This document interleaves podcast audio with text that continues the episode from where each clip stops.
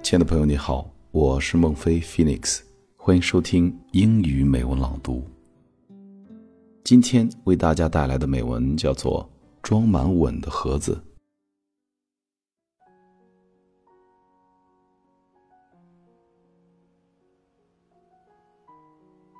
A man punished his five year old daughter for using up the family's only roll of expensive gold wrapping paper.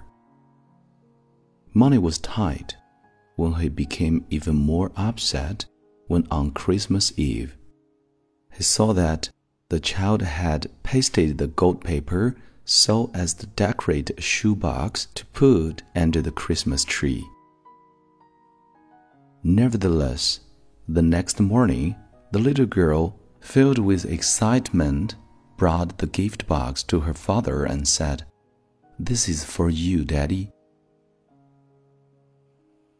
As he opened the box, the father was embarrassed by his earlier overreaction. But when he opened it, he found it was empty, and again his anger flared. Don't you know, young lady? He said harshly. When you give someone a present, there is supposed to be something inside the package. The little girl looked up at him with tears rolling from her eyes and said, Daddy, it's not empty. I blew kisses into it until it was all full. The father was crushed. He fell on his knees and put his arms around his precious little girl. He begged her to forgive him for his unnecessary anger.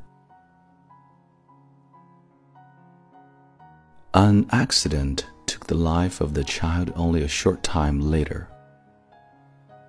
It is told that the father kept the little gold box by his bed for all the years of his life. Whenever he was discouraged or faced difficult problems, he would open the box, take out an imaginary case, and remember the love of this beautiful child who had put it there.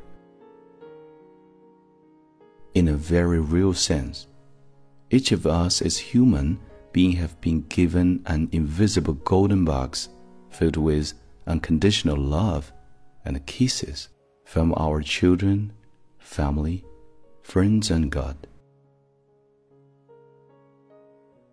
There is one more precious possession anyone could hold.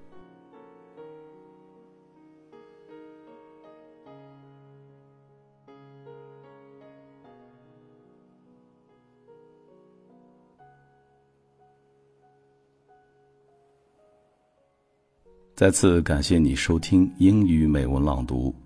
你可以在微信公众平台搜索“英语美文朗读”来收听并查看每期节目及节目原文。我是你的朋友孟非 Phoenix。